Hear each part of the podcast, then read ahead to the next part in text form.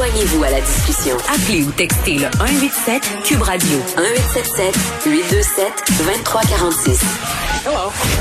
Bon, on n'en avait pas encore parlé de la découverte de ces 215 corps d'enfants autochtones qui ont été trouvés en Colombie britannique. Ça choque tout le monde depuis quelques jours. Je pense qu'on peut apprendre beaucoup de ce qui vient euh, d'être découvert là. Puis vraiment, il y a des images qui ont circulé là ça fait comme des jours que j'ai un nœud dans le ventre en pensant à ces images-là. On avait mis comme des petits souliers pour symboliser euh, les enfants décédés dans un escalier pour montrer euh, le nombre puis montrer aussi que c'était des enfants parce que c'est quand même euh, absolument atroce. Puis tu sais les, pensionnats autochtones là, c'est un truc dont on n'aime pas parler, c'est quelque chose dont on est vraiment pas fier. C'est un truc je pense qu'on a un peu balayé en dessous du tapis. Puis souvent quand on s'intéresse pas à, à l'histoire des nations autochtones, on a l'impression que les pensionnats c'est bien bien loin hein, puis qu'il y en avait pas beaucoup. au Québec, on, juste au Québec là, on en avait 12 et le dernier euh, qui était dans le coin de Robertval, en fait, à Pointe-Bleue, a été fermé en 1991. Donc, ça fait pas, ça fait pas longtemps, là. Puis, force est d'admettre que si on a trouvé 215 euh, corps d'enfants autochtones qui ont été emportés là, contre le gré de leurs parents dans ces endroits-là pour être assimilés, pour que leur culture soit éradiquée. Ben, force est d'admettre qu'il y en a sûrement d'autres et qu'il y en a sûrement d'autres qui sont enterrés au Québec à l'heure où on se parle. C'est terrible. Et on en parle avec Viviane Michel, qui est présidente de l'organisation euh, Femmes autochtones du Québec. Madame Michel, bonjour. Oui, Je vous salue et je salue les gens qui écoutent. Bien, on vous salue, euh, vous aussi, Madame Michel. Écoutez, je, le disais, un commentaire euh, qu'on entend depuis quelques jours, c'est que des fausses communes comme celle qu'on a découvert en Colombie-Britannique, euh, il y en a d'autres. Yann Lafrenière disait tantôt en point de presse qu'on n'excluait vraiment pas la présence de corps au Québec. on demande, certains demandent qu'on cherche ces lieux-là pour les trouver, ces fausses-là. Justin Trudeau a dit que c'était une option, a pas dit qu'elle allait le faire. Est-ce que vous croyez qu'il faut les faire, ces recherches-là? Ben, écoutez, je pense que avec tout ce qu'on a entendu, c'est vraiment triste et j'apporte aussi euh, le soutien de Femmes autochtones du Québec euh, aux familles, même si ça se passe au BC, mais ça, on, on s'imagine maintenant que ça a dû se passer aussi au Québec.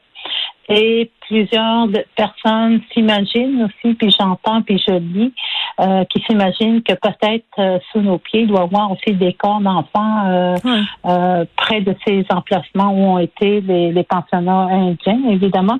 Et en même temps, euh, ce qu'on est en train de vivre, les populations en général, les nations en général, c'est que ça réveille des traumatismes. OK, déjà, ça a été lourd pour l'État canadien d'entendre euh, l'histoire des pensionnats. Euh, je pense qu'on a eu peur justement de faire vivre des culpabilités, mais c'était pas le cas. C'était de, de mettre, mettre euh, en face les, des vraies réalités qui s'est passées hmm. dans le passé, qui n'auraient jamais dû se passer, évidemment. Et maintenant, ces traumatismes-là, euh, quand même, il y a eu la, la, CVR, la Commission de vérité et réconciliation. Il y a eu des témoignages qui ont été faits. Euh, il y a eu de l'aide apportée à ces familles, mais toujours à court terme, évidemment. Et par la suite, maintenant, avec cet événement-là, je pense que ça touche aussi, ça réveille des anciennes blessures, des anciennes, euh, des anciens questionnements parce que les, les familles n'ont pas de réponse. Là.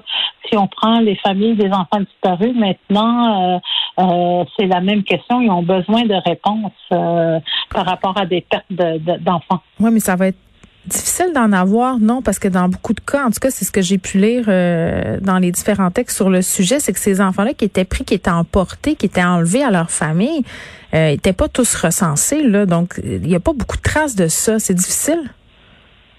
Et évidemment, dans, dans la CVR, il y a eu un recensement qui a été fait, mais là, se rajoute 200 corps d'enfants ok, qui n'ont même pas été euh, documentés ni recensés. Euh, donc là, le doute encore, euh, qu'est-ce qui s'est passé? C'est mm. encore les grands questionnements. C'est encore d'autres traumatismes qui se réveillent, évidemment, mais je pense qu'il y a quelque chose à faire parce que là, c'est tout le monde qui est impliqué. C'est pas juste parce que ça se passe au BC. Maintenant, on a eu des pensionnats ici au Québec. Mm. Donc, je pense qu'il y a, il y a des recherches qui devraient se faire.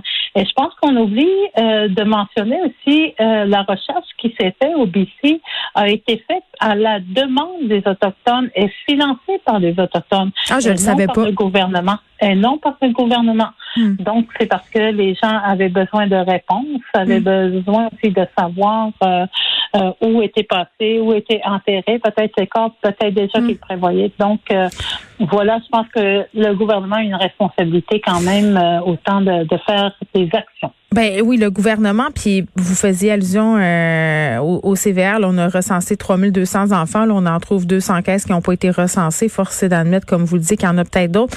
Parler de la responsabilité du gouvernement, ça c'est une chose, mais en ce qui concerne le pensionnat Kamloops, et comme c'est le cas de bien d'autres pensionnats à l'échelle canadienne, c'était géré par l'Église catholique. Là. Il y a des survivants il y a des dirigeants autochtones qui réclament des excuses de l'Église catholique depuis des années. L'Église qui a une responsabilité euh, dans les atrocités là, qui ont été commises envers les enfants, les familles euh, des Autochtones?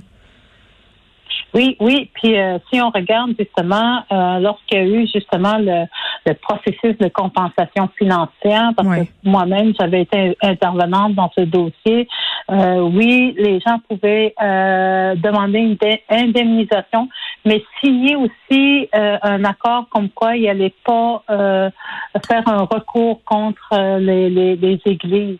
C'est quand même fort. C'est comme si tu vendais ton âme. Mais c'est inacceptable. Et voilà, voilà, voilà. Pourtant, c'est ce qui a été fait. On parle d'agression sexuelle, mhm. on parle maintenant de décès, on parle de traumatisme mhm. vraiment intense.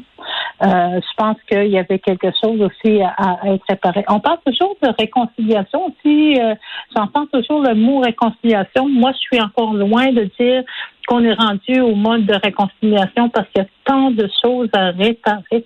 Il euh, faut qu'il y ait une réparation ben avant d'obtenir une réconciliation. Madame Michel, eh, on peut-tu parler, euh, oui, la réconciliation, mais je pense qu'on est dans un processus d'admission aussi. Là. Il, y a, des gens qui sont pas prêts à admettre encore les, les atrocités qui ont été euh, commises envers les, les, peuples autochtones. On est loin de la réconciliation. Là, je suis assez d'accord avec vous.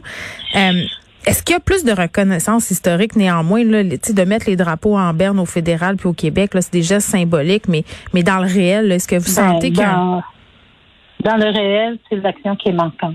Si je prends exemple, euh, pour avoir, nous, on a quand même côtoyé les familles ici au Québec euh, des femmes autochtones disparues assassinées. Uh-huh. Euh, le besoin de ces familles, c'est vraiment avoir une réponse. Avoir une réponse, donc, il doit avoir des procédures d'action concrète, ce qui veut dire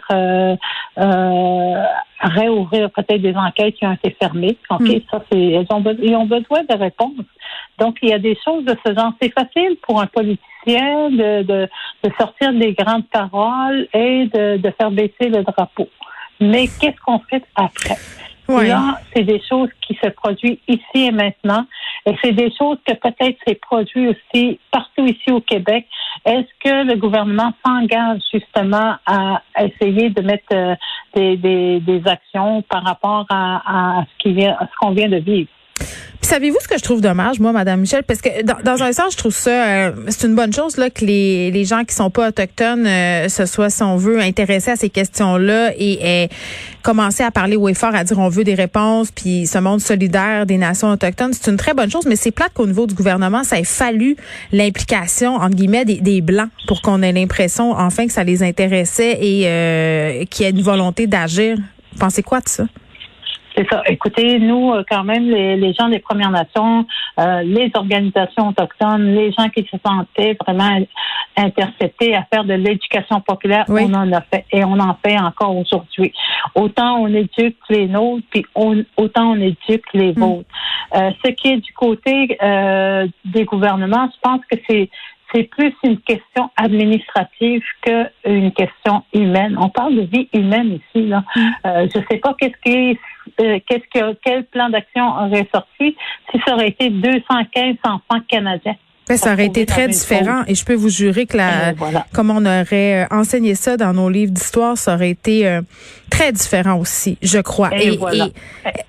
on, on a parlé d'un génocide culturel envers les nations autochtones, mais est-ce qu'on va enfin euh, parler d'un génocide tout court, un génocide humain, parce, parce que c'est ça? Ah, nous, à Femmes autochtones du Québec, dans notre euh, communiqué de presse, on dit bon ben, euh, il est temps que, le Canada admette, ok, comme il reconnaît le rapport de l'ENFADA, mm. que les peuples autochtones ont été victimes non pas seulement de génocide culturel, mais de génocide au sens du droit international des droits humains.